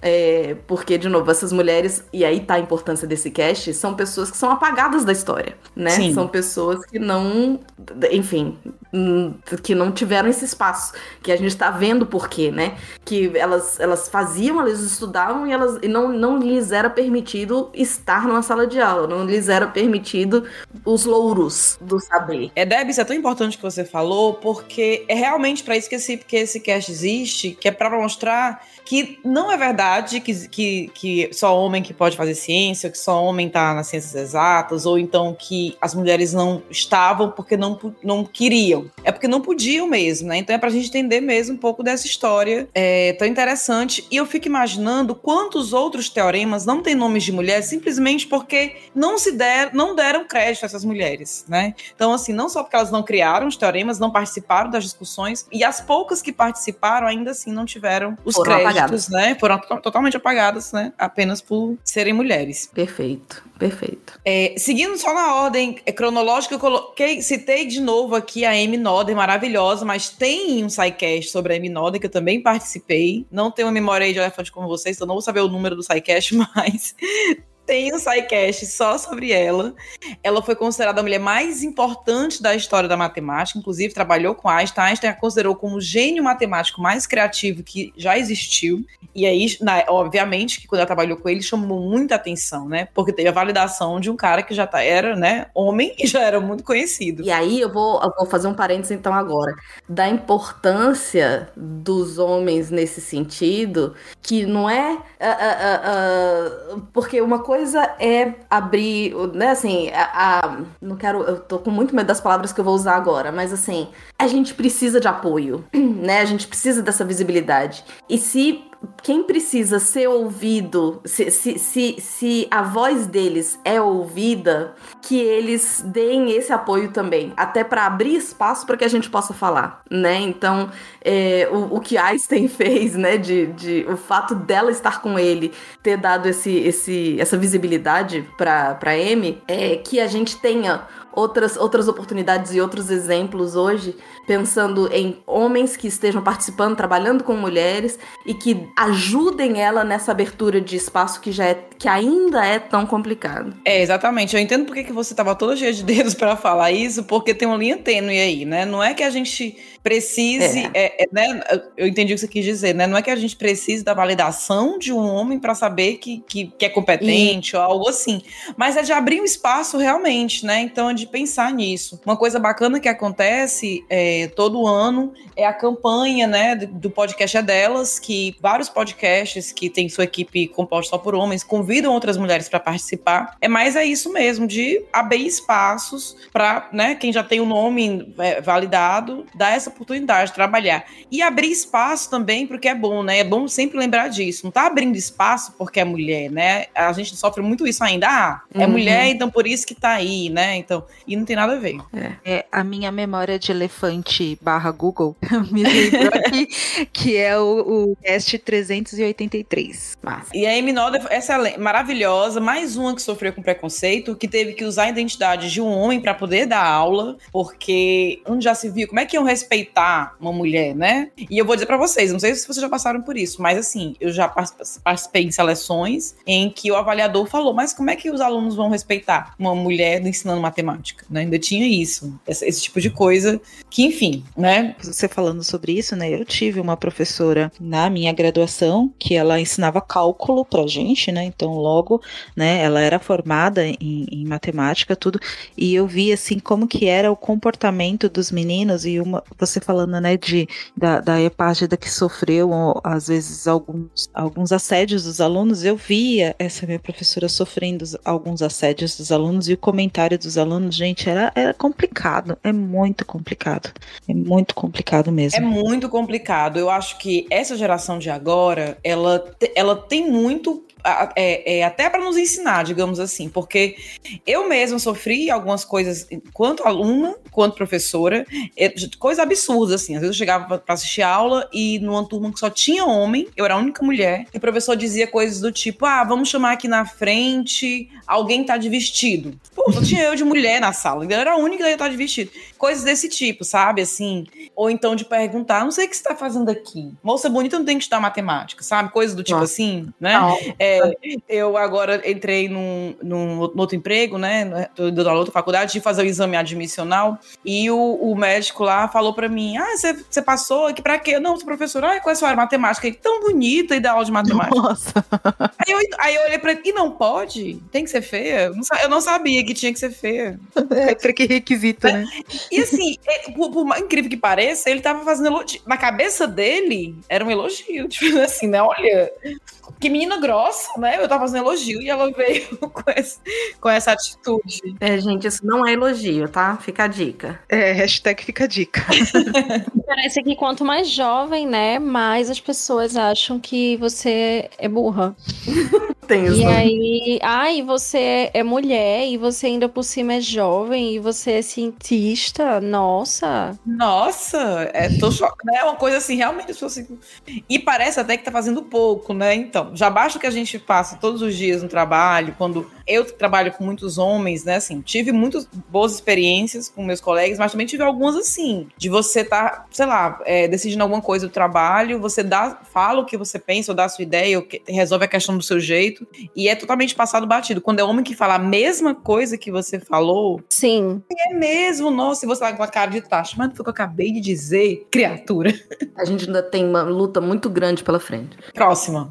Próxima. E aí, eu queria destacar a próxima mulher, que é a Grace Hopper. A Grace Hopper, ela nasceu lá em 1906, em Nova York, e ela teve um PhD em matemática na Universidade de Yale, sendo professora de matemática na Vassar. Ela tentou entrar na Marinha durante a Segunda Guerra e foi rejeitada por ter 34 anos. Entrou como reserva na Marinha e chegou até um posto muito alto como almirante. E a principal contribuição dela para matemática foi justamente em construir a linguagem de programação COBOL. E aí, a partir dessa linguagem de programação, que a, a sigla significa Common Business Oriented Language, ela formulou uma linguagem a partir da qual as pessoas escreviam os programas em inglês e os computadores iam traduzir eles para uma, uma linguagem de máquina. Então, a partir disso, ela conseguiu fazer essa, essa ponte, né? Interessantíssima. E aí, ela foi uma figura tão relevante dentro do meio que hoje em dia a gente tem a The Grace Hopper Celebration of Women in Computing, que é uma série de conferências conectando mulheres dentro da computação, promovendo pesquisas nesse campo feitas por mulheres interesses profissionais das mulheres e discutindo questões e, e abrindo né, esse espaço num, num campo que é um grande clube do bolinha, né? Como é a computação, infelizmente, em alguns momentos. Maravilha. Mulheres univos.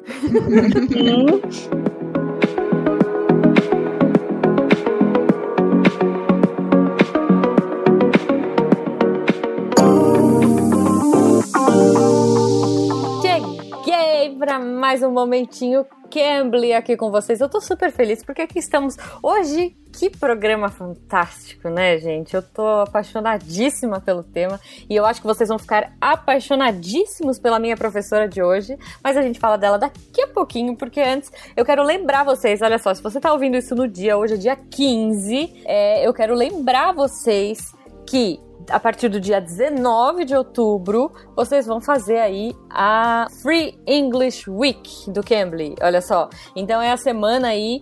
Uh, serão quatro dias de imersão com os professores nativos do Cambly para vocês mudarem a forma de aprender inglês. Se vocês ainda não foram lá, não entraram, não se apaixonaram pelo esquema de aulas do Cambly, que são exclusivas, que são diferentes, com professores nativos, agora é hora de você ir lá conhecer e se apaixonar também. é muito fácil, gente, porque assim, para você participar, você vai clicar no link que tá aí no post, tá? Ou você vai usar o nosso código que é SciCastFree, tá? Você clica no link. Uh, se você não tem uma conta, você cria a sua conta, faz aí e-mail, senha, pronto. Recebe todas as informações no seu e-mail e participa aí da English Week de graça, na faixa. E além disso, você vai ganhar também uma aula experimental grátis uh, com algum professor nativo, tá? Então, assim, pô, é muito massa, gente. É, não percam essa oportunidade, vai ser muito legal essa imersão. São quatro dias mais a aula que vocês vão ganhar aí por colocar o nosso link. Então não esqueça, entre lá no cambly.com, C-A-M-B-L-Y.com. Usa o link. Oh, usa o link não, ó, oh, tô empolgada já. Clica no link do post ou usa o nosso código SciCastFree e você uh, automaticamente já vai participar de tudo isso. Se você não tem ideia de que professor você quer falar, eu vou sugerir a Gail, que foi a professora que eu falei essa semana, é, já que estamos falando de mulheres na ciência, quis trazer uma mulher que trabalha com ciências. E aí, cara, fiquei apaixonadíssima pela Gail. Assim, só para vocês terem ideia, ela é uma é, oceanógrafa. Eu nunca sei, é, acho que é oceanógrafa, é ambientalista, ela trabalha com várias frentes legais. E aí ela mora nas Bahamas, ela é das Bahamas, né? E ela estava me contando que há dois anos atrás teve um tornado, hurricane, é, chamado Dorian, e que, cara, devastou, assim, 70% das Bahamas, né, da ilha foi uh, submersa nesse, nesse evento. E aí agora, né, assim, olha, dois anos se passaram, eles ainda estão trabalhando na, recuperação da ilha e principalmente ensinando ciência para as crianças, né, ensinando uh, questões ambientais aí para as crianças, a importância de mudanças climáticas e coisas dentro desse tema.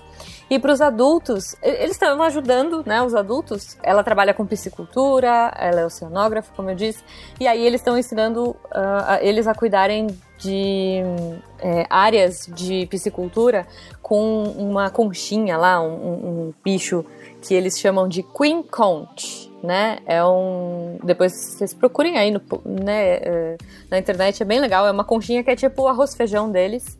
né? É, eu descobri outro termo hoje que é staple food. Ela disse que essa queen conch, né, essa concha que tem tipo um bichinho dentro, é a staple food das Bahamas. E aí, staple food é tipo a comida básica das Bahamas, então como se fosse o nosso arroz feijão é essa concha, né, esse bicho para eles. E aí agora eles estão ensinando os pescadores e as pescadoras que praticamente, além de ficar sem casa, é, ficaram sem sustento, eles estão colocando esse esquema de piscicultura e de, de enfim, ensinando todo esse novo Uh, essa nova forma de subsistência. Então, assim, é muito interessante, é muito legal. Eu vou encher esse post de links, porque ela me passou um monte de coisa legal. Então, o Tarek vai colocar os links aí para vocês, para quem quiser acompanhar os projetos da Gale. E se você quiser conversar com ela, gente, assim, vai, só vai, porque ela é muito maravilhosa. E, assim, a paixão que ela tem pela ciência, esse, sabe, esse poder da ciência transformadora. E aí eu tô aqui assim, ah, eu acabei de sair da aula e tô ainda apaixonada, né, por como a ciência é incrível. Eu até poderia falar um palavrão, mas eu não vou. mas é isso, gente, é isso. Settlements were heavily impacted by climate change Hurricane Dorian two uhum. years ago. Yeah. Uh, our island was 70% underwater wow. for three days with saltwater storm surge. Uh-huh. So um, that wow. was a difficult time, and I many of imagine. the people in that in the area that we're working with were um, houses were destroyed, whole families were were swept away. Mm-hmm. So we um, O Cambly é incrível por conectar pessoas, por me fazer conhecer a Gale e eu espero que vocês aí se conectem, usem o, o código SciCast Free conheçam os professores, façam a imersão na semana e façam aula com a Gayle, porque ela é incrível. Beijo pra vocês e até a próxima. Tchau, fui!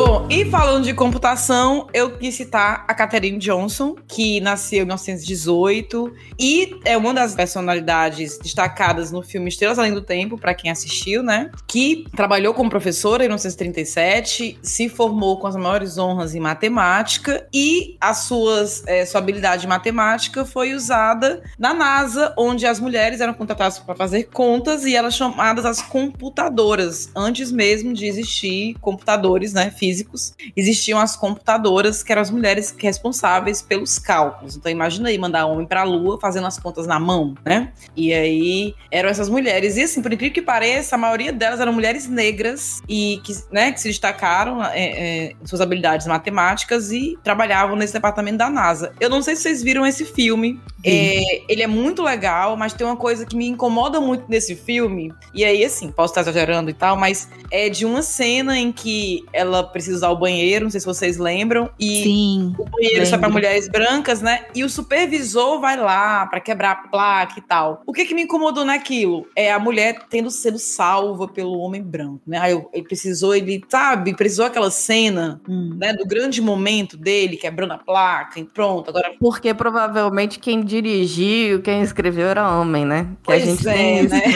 também na cinematografia. Pronto, exatamente. E as equações equações da Catherine Johnson, equações matemáticas, foram usadas em compêndios de palestras chamados Notas sobre Tecnologia Espacial. E ela estava lá, ela foi uma das responsáveis pelos cálculos que mandou o primeiro homem à Lua. Incrível, incrível, incrível, incrível. Mulher foda. Na verdade, assim, tô, assim, falando mandou o primeiro homem à Lua, porque foram os primeiros, né, gente? Era, era a voltinha, né, pra saber como é que o homem ia sair, entrar. Mas tava lá, assim, part... começou tudo daí, né? Então. É, não, e que nem você falou, é, é um feito incrível você pensar que a pessoa estava fazendo cal esses cálculos de mandar o povo pra lua à mão, né? É, é, é, é fabuloso. Fabuloso. É fabuloso. É incrível até pra gente pensar, é, é, é explicar para os nossos alunos, né, assim, a utilidade das coisas, né? Assim, às vezes dou aula para engenharia e os meninos ficam, ah, mas por que eu vou usar isso aqui do cálculo na engenharia e tal? Não vai fazer parte do meu dia a dia. E são exemplos que a gente pode dar, né? Eles estavam usando é, é, cônicas, gráficos e, e, e equações de cônicas para entender a trajetória trajetória, né? Que o homem saía da Terra, digamos assim, né? É, com uma trajetória circular e tinha que voltar uma trajetória elíptica. Então, assim, são coisas, são feitos muito grandes, né? Em pensar que aquilo ali veio de teorias que a gente aprende lá no papel, em contas, e tá tendo né, algo tão extraordinário como é mandar o homem pro espaço. Isso é muito bacana. Incrível. Quem vai falar da Margaret?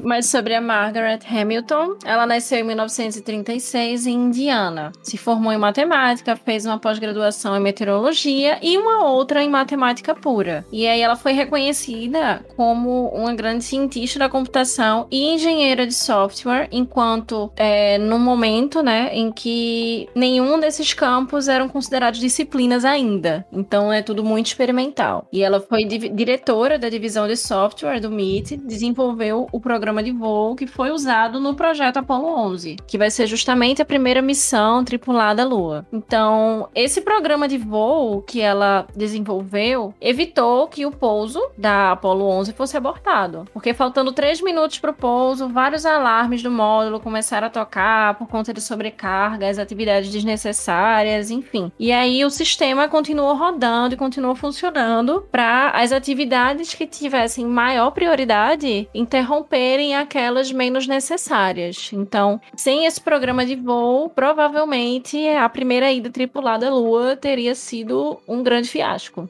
massa! Tô achando massa saber dessa mulherada.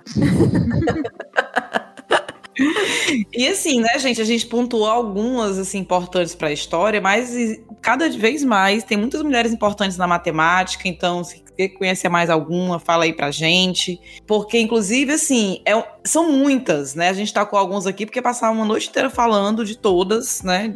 Que foram importantes e são importantes ainda hoje pra matemática. Mas dá pra entender aí a força dessas mulheres e como a história deixa um pouco esquecida. Perfeito, perfeito. Então vamos, vamos dar um pulo, sair da matemática agora e ir pra outras áreas. Onde, onde mais tem mulher na ciência? É, agora eu vou falar da minha querida, gente. Nossa, essa ela tá no meu coração, a nossa querida Marie Curie. É, a história delas realmente é, é emocionante para mim, sabe? Ver tudo que ela passou, tudo que ela viveu.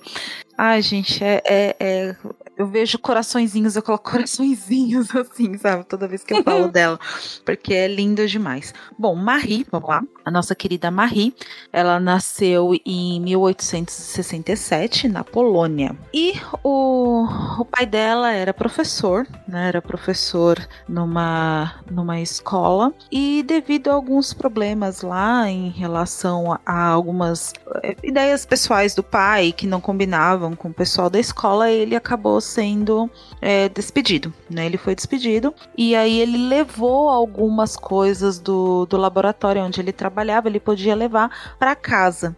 E aí foi aonde a Marie teve esse contato com a ciência, né? Porque ela teve contato com várias coisas do laboratório onde o pai dela trabalhava. E ele sempre incentivou muito ela. Só que vamos lembrar que, né, que ela, ela nasceu em 1800, né? Toda aquela questão que a gente já ouviu aqui muito que mulher não podia estudar, que mulher não podia fazer uma série de coisas, que ela tinha que se dedicar, né, ao bordado, à música, à leitura de livros românticos, né, e etc e tal, e ser mãe e ter os seus filhinhos. Porém, o pai da, da Marie, ele cuidava dos filhos sozinho, porque a mãe dela morreu ainda com ela muito nova, né, e ele, ele sempre incentivava os filhos dele a estudar muito, tanto a Marie quanto a irmã dela. E aí, conforme elas foram crescendo, ela e a irmã fizeram um acordo, né? A Marie trabalhava estava para pagar os estudos da irmã e depois a irmã iria trabalhar para pagar os estudos da Marie. E aí foi isso que aconteceu. Uh, no comecinho, né, da, da, da, vida acadêmica dela, ela, ela já no ginásio, que na, antigamente a mulher ela só poderia fazer a parte do ginásio, né? Ela só poderia ter o, o ciclo básico de ensino. Ela foi sempre premiada porque ela sempre atingia as notas mais elevadas né, da turma, sempre era muito bem a primeira aluna da turma. Então ela fechou o, o ciclo de estudo dela, o estudo básico, com louvor. E começou a trabalhar como governanta, né? Mais uma vez aquele estereótipo, né, de mulher que cuida de casa e tal, e começou a trabalhar como governanta para a irmã dela é, estudar. Elas moravam na Polônia, então lá na Polônia elas não poderiam fazer nenhum tipo de curso superior, não poderiam é, prosseguir os seus estudos, só poderiam ter o nível básico. Então elas mudaram. É, a irmã da, da Marie primeiro mudou-se para Paris, né? Para lá ela conseguir fazer pelo menos a universidade, né? E aí ela foi fez né, a universidade e depois, enquanto isso, Marie ficava trabalhando, né, para ajudar a irmã e depois ela chamou a irmã da Marie chamou a Marie para França para trabalhar lá. E aí a Marie foi, trabalhou lá na, começou a estudar, perdão, começou a estudar lá na França, né, e fez o concluiu a sua graduação, né? Aí uma coisa muito legal que foi em 1893 ela se formou em física e 1800 é, 1893 ela formou em física e em 1894 ela já se formou em matemática. Porque ela ficava tem quando a gente vai ler a bibliografia dela ela ficava horas e horas estudando. Ela não ela não comia direito ela não ela não dormia direito ela ficava muitas horas debruçada ali em cima do dos livros, porque ela tinha um objetivo, ela tinha um, um foco que ela queria se formar. Então, ela se formou é, uma graduação logo em seguida da outra, né? Bom, aí nesse meio tempo é, ela conhece o Pierre, né? Porque ela começou a trabalhar no, no, nos laboratórios, né? Com, como auxiliar, né? Do, dos professores, começou a trabalhar nos laboratórios como auxiliar e, e ela não conseguia, ela precisava de mais espaço para desenvolver a pesquisa dela, né? E o, apresentaram ela pra, para um professor que tinha um laboratório onde ela poderia continuar os experimentos, que no caso era o Pierre, né? E aí ela conheceu o Pierre, e aí os dois é, trabalharam, começaram a trabalhar junto, né? E nesse meio tempo, em 19, 1897, a Marie teve a sua primeira filha. E é muito legal é, a história, porque como eles eles eles pegavam várias rochas, né? O, o, o experimento deles, o trabalho deles eram, eram eles pegavam rochas e rochas e eles quebravam as rochas em vários pedacinhos para depois extrair o elemento que eles precisavam para estudar. E nesse meio tempo, a Marie grávida, ela fazia esse trabalho. Ela pegava as rochas, ela quebrava as rochas e ela ia e não saiu nem um minuto. Ela só, a bibliografia dela fala que ela só deixou o laboratório no dia que ela teve a filha dela. E depois que ela cumpriu a quarentena, ela voltava para o laboratório e ela levava as filhas delas pro, pro laboratório, né? Então é algo assim que, que me emociona, né? Porque ela, como mãe e cuidando dos filhos, mas ela, a paixão dela por aquilo que ela fazia era tanta que ela, não, eu vou levar junto, né? Crescer dentro de um laboratório uma criança. Gente, é lindo, é maravilhoso isso, sabe? E não é à toa que Irene foi outra cientista também, né? Porque viu tudo aquilo. E, e Marie, ela, além de fazer tudo isso, ela, junto com outros cientistas, ela se dedicava também aos estudos das filhas, né? É muito, muito lindo mesmo ver é, essas outras, outras realidades, né? Que nem a gente estava trazendo uh, o fato de é, ressaltarem que a outra era solteira, de não valorizarem outros tipos de relação.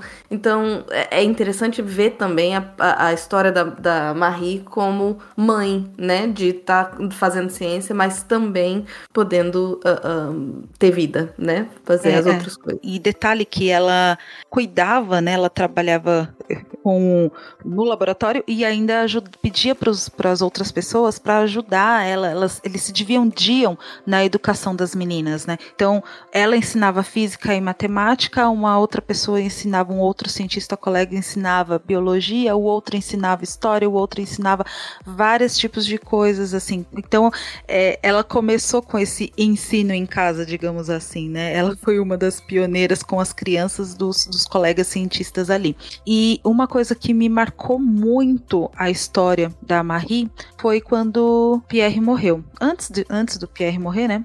Eles ganharam o prêmio e, e essa é uma história linda que eu falo que é a, a maior prova de amor que alguém poderia dar foi que eles ganharam o seu primeiro prêmio Nobel e eles não queriam colocar o nome da Marie, porque ela era mulher, né? Então, como assim uma mulher vai ganhar um prêmio Nobel?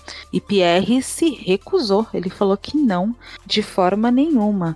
Ele não iria aceitar ganhar o prêmio Nobel, né, se o nome da Marie não estivesse junto. Aí eles fizeram um acordo, falou: "Não, tudo bem. Ela vai ganhar sim, só que ela não vai poder discursar, né?" E aí ele que teve que ir discursar. Ele até tentou se negar, né, a não ir discursar, mas aí ele acabou indo fazer o discurso do, do prêmio e a Marie ficou em casa, né? Como é marcante isso, né? Eu, eu, eu falo que é o maior, a maior prova de amor que ele poderia ter dado para ela, né?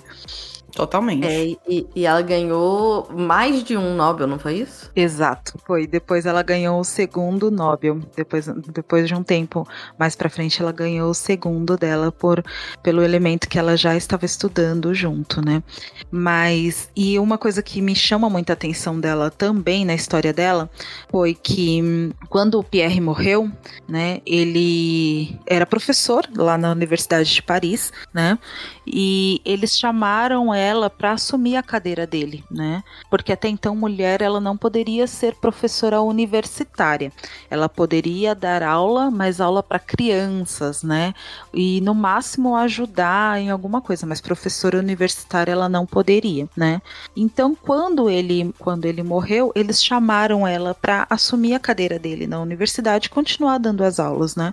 Aí uma jornalista escreveu assim: é, como, como pode uma mulher dando aula em universidades? Desse jeito, elas vão achar que são pessoas, que são gente. gente sabe? Eu, assim, é, eu assim, e isso a gente tá falando em Paris, né? Tipo, que a gente.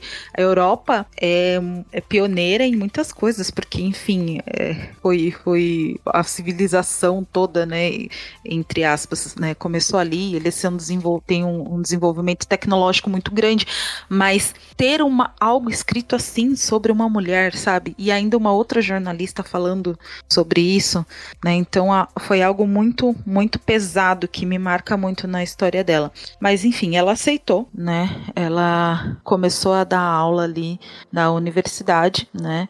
E enfrentava muitas, muitas, muitas é, barreiras por ser mulher, né? E julgavam, colocavam a vida dela pessoal, falando que ela não era digna, né? Porque ela era assim, porque ela era assada, porque não sei o que, e colocavam a, depois ela teve um relacionamento também, aí colocaram esse relacionamento falando que como ela poderia se relacionar com outro cara, mesmo mesmo viúva, e aí falavam que ela não era digna por causa disso, que ela não era inteligente, sabe, colocando misturando as coisas, né? E no meio disso ela ganhou o seu segundo Nobel. Então ela tipo assim provou, a minha vida pessoal não tem nada a ver com a minha ciência, né? Inclusive foi uma das coisas que ela disse. Eu não, não misturem. Na minha vida pessoal é uma coisa, mas a minha ciência é outra, né? E eu sou capaz do que eu faço. Então, a história dela mexe muito comigo. É, é linda demais. Maravilhoso. Belíssimo. Marie Curie a radiação hoje é usada para várias coisas além dos raios-x. No combate ao câncer, é usada em tratamentos radioterápicos. Na arqueologia, é usada para fazer datação de artefatos, carbono 14. Na indústria de alimentos, é usada para matar micro-organismos em frutas e vegetais próximo é a Irene, que é a filhinha da Marie. A Irene, ela começou a trabalhar com a mãe, né? Desde pequena, ela ia nos laboratórios, tudo mais. Ela começou a trabalhar com a mãe com 17 anos na Primeira Guerra Mundial, né?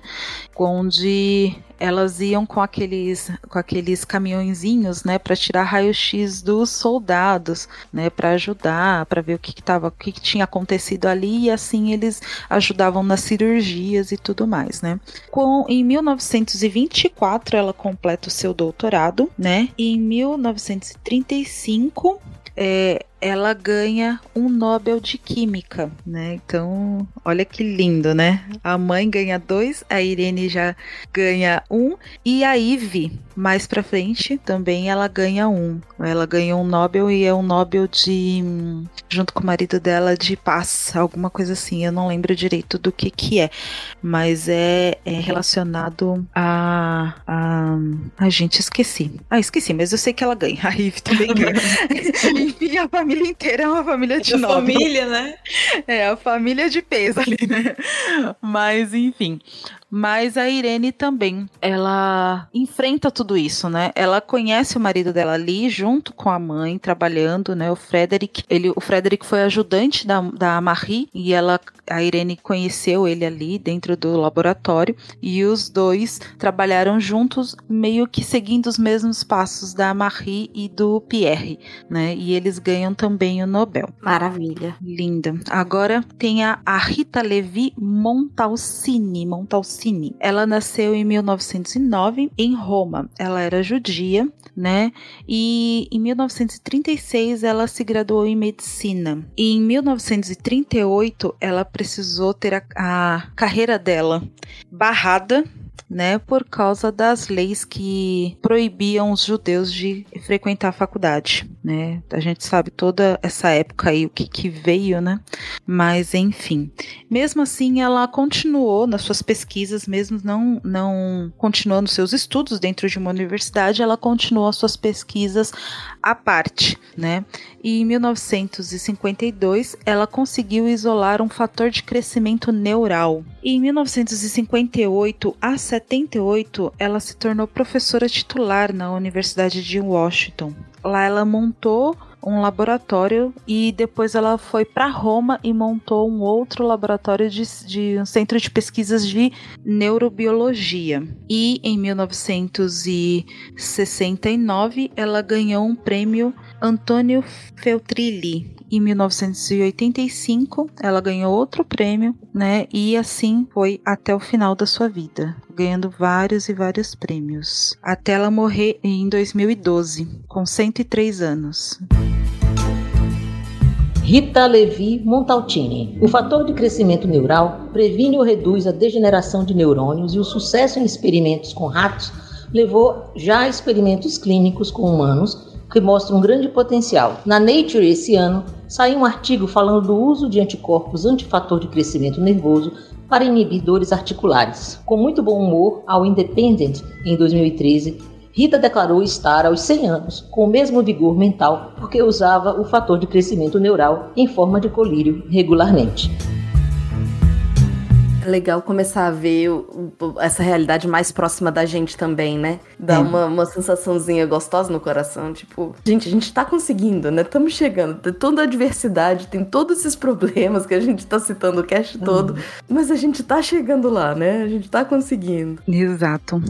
Bom, tem uma. Tem a Cecília, Cecília Paini, acho que é Paini, que ela foi de 1900 a 1979, né? Na, em astronomia economia. Ela, em 1919, ela ganhou uma bolsa de estudo em Cambridge, né? E ela começou ali a estudar biologia, química e física. Só que ela não recebeu o diploma dela, porque Cambridge não reconhecia as mulheres até mil. Olha, detalhe, a data, até 1948. Não, gente, 48 é ontem.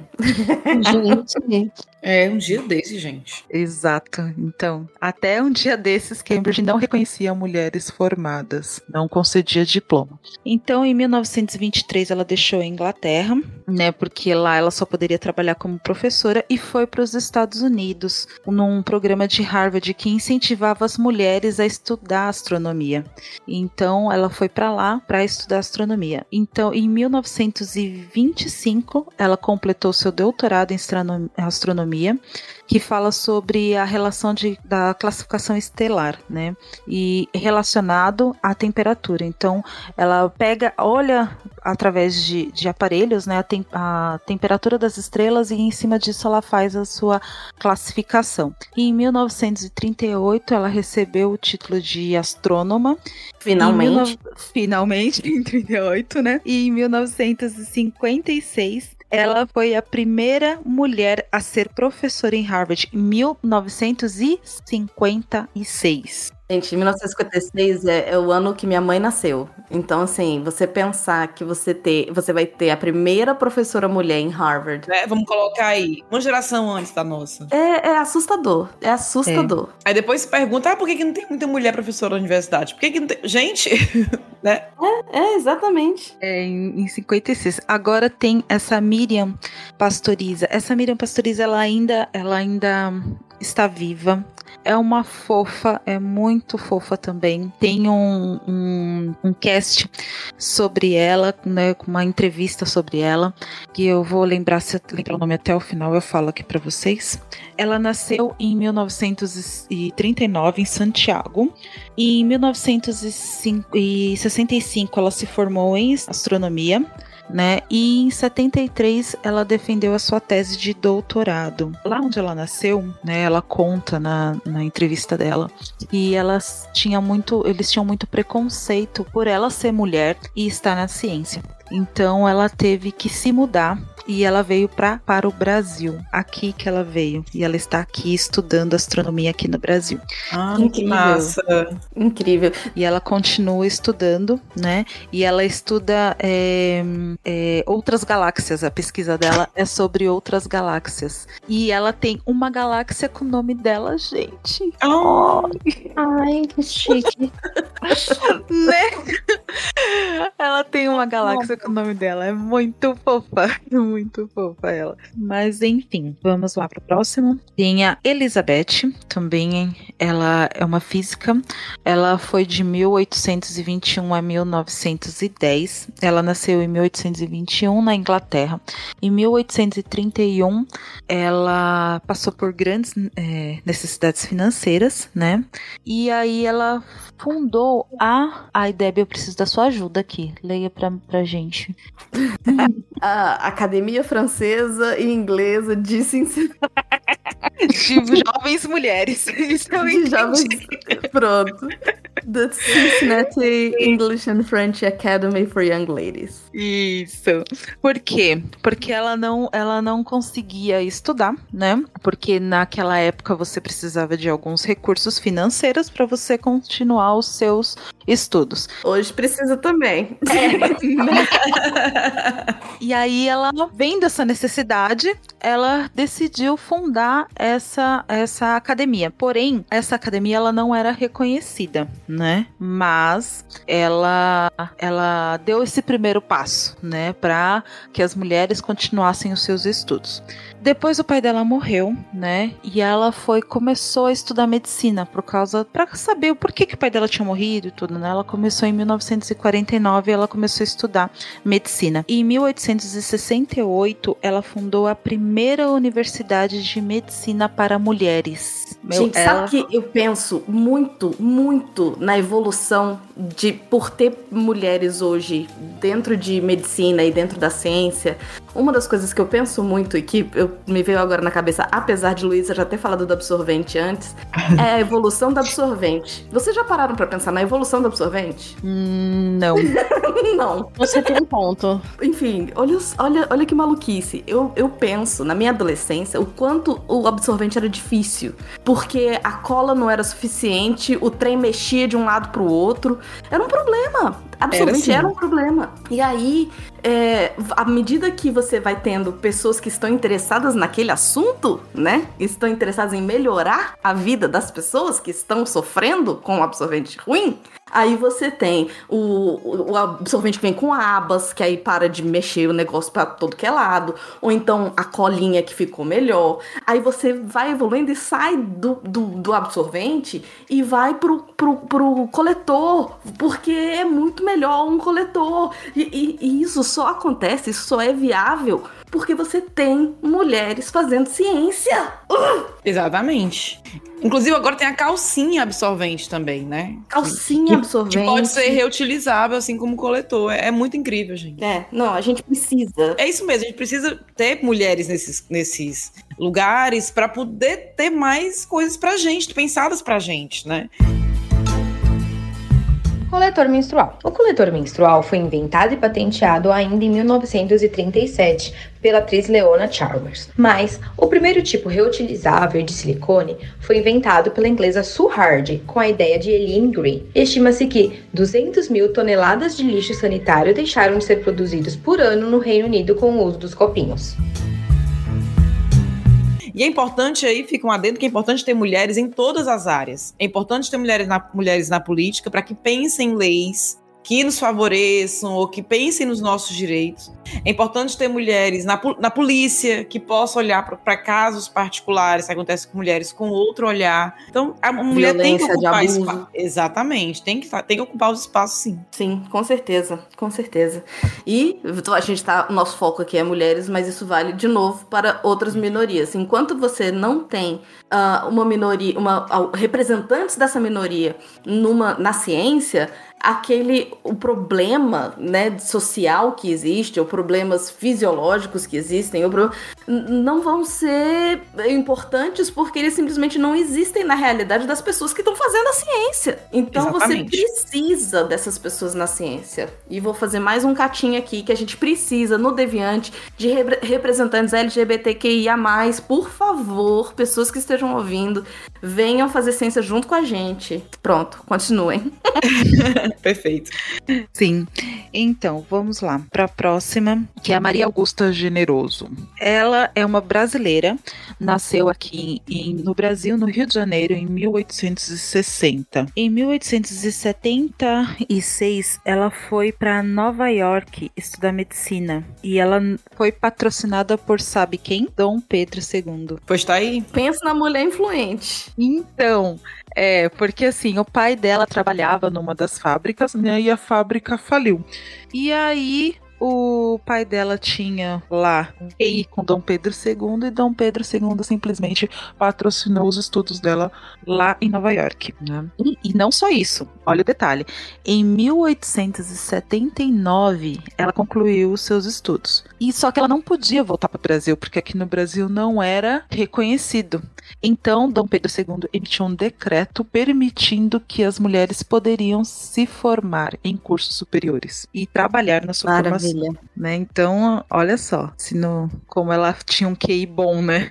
E aí, em 1982, ela retorna para o Brasil e agora para trabalhar com seu diploma oficial, né, aqui, e ela trabalha como um contrato, né, que o, ele patrocinou os estudos dela fora, então ela tinha que voltar e ficar aqui no Brasil durante um tempo. Em 1946 ela morre e aí ela recebeu uma homenagem na Academia de Medicina de São Paulo, como uma cadeira lá, ocupando uma cadeira, em 1946, né? Vamos lá. A próxima agora é a Ida. Ida, gente, será que eu vou conseguir falar? Ouvintes me perdoem. No, Nodax, no, Nodax, ai, sei lá que fala esse nome, Jesus amado. Então, ela, ela era uma química ela nasceu em 1896 na Alemanha.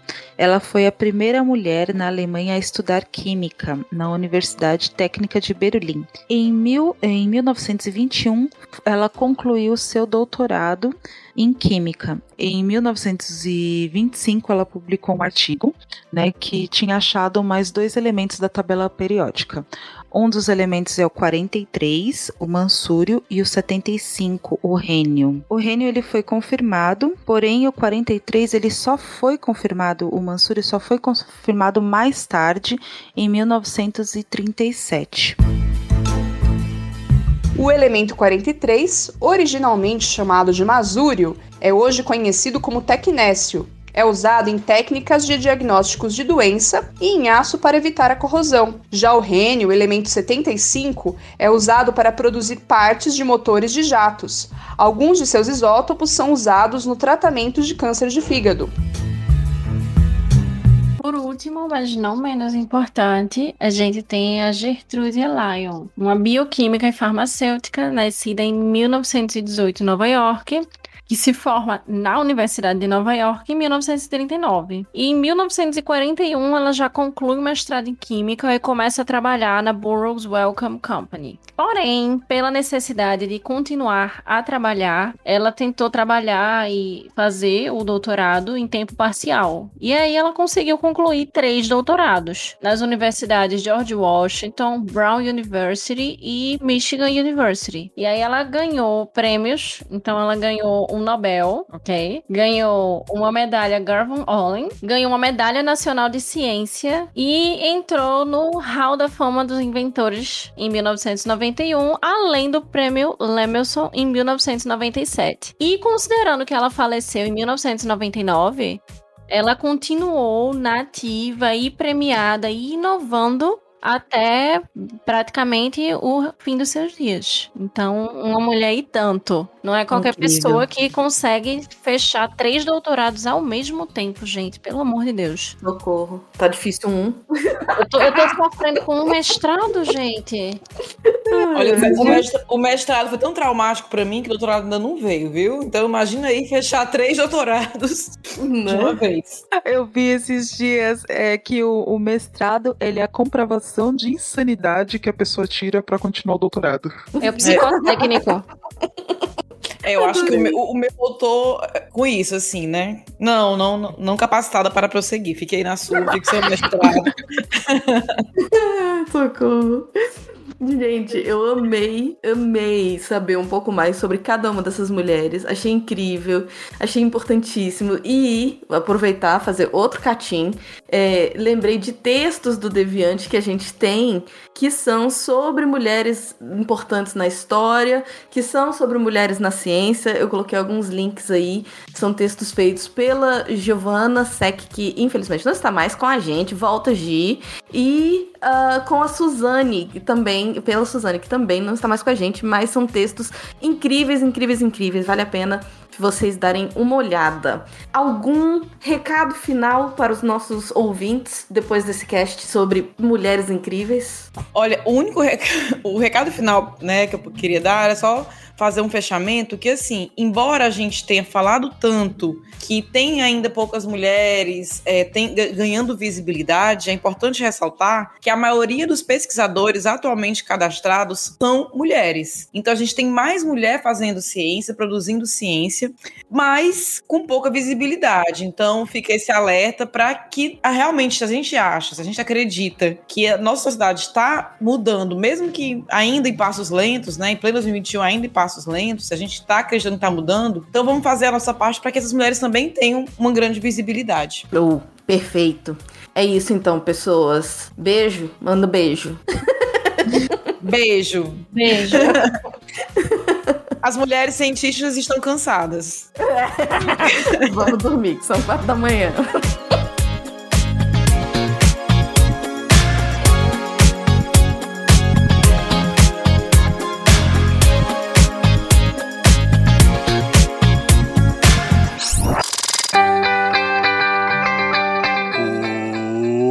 E aí, leu essa semana? Vem conferir o que, que rolou. Segunda teve texto do Lenin Machado. Qualidade do mel, a adulteração e sua detecção, parte 2. Ele continua no texto da parte 1 e explica uma forma muito simples de entender as principais formas que as pessoas costumam alterar o mel e os métodos para detectar essas alterações e garantir a qualidade do produto. Confere lá que tá muito bacana. E você gosta do Guia do Mochileiro das Galáxias? Se sim, você não pode perder o texto da Michelle Montovani que saiu na terça, 42 anos do Guia do Mochileiro das Galáxias, e ver várias histórias, curiosidades sobre a obra, sobre o Douglas Adams, o autor, né? Que você não conhece o Guia dos Mochileiros das Galáxias, então você não pode perder o texto da Michelle Montovani, que saiu na terça, 42 anos, do Guia do Mochileiro das Galáxias, que vai dar aquele gostinho sem spoilers de ler o livro. É o mesmo livro? Texto? É, é. 42 anos por quê? Lê lá que você vai entender. Agora, se você não gosta do Guia do Mochileiro das Galáxias, você tá errado. Você precisa ler o livro de novo e ler o texto lá da Michelle para resolver esse problema. Na quarta-feira, a gente teve um texto da Bruna Dir, Sistemas de Informação, explicando bem direitinho o que, que são dados, informações e os tipos de sistema em que ajudam a gente a organizar essas informações. E antes eu falei da Michelle Montovani, na quinta-feira a gente teve uma resenha do livro da Michelle, mas da Michelle Obama, feita pelo Tiago Prod Spinato. Ele dá um gostinho do livro Minha História para os Jovens Leitores. Dá uma conferida lá para ver um pouco da vida da ex-primeira-dama dos Estados Unidos e ver se você se interessa pelo livro. Sexta-feira, tivemos o começo de um conto do Anderson Couto. Nosso historiador, que quis contar uma história um pouco diferente do que a gente está acostumado, né? O conto A Aranha, parte 1. Não vou dar muito spoiler, porque é bem curtinho. Confere lá a primeira parte, que semana que vem já deve ter a parte final para vocês. Esses textos e muito mais você encontra lá em www.deviante.com.br. E se você também quer fazer parte da equipe de redatores do Deviante, fala pra gente em contato@saicast.com.br. Aqui é o André Trapani, assistente executivo de edição da Guardiã do Portal, lembrando a todos vocês de não entrarem em pânico e não esquecerem das suas toalhas. Este programa foi produzido por Mentes Deviantes. deviante.com.br. Este programa foi editado por Tapcast. Edições e Produções de Podcast.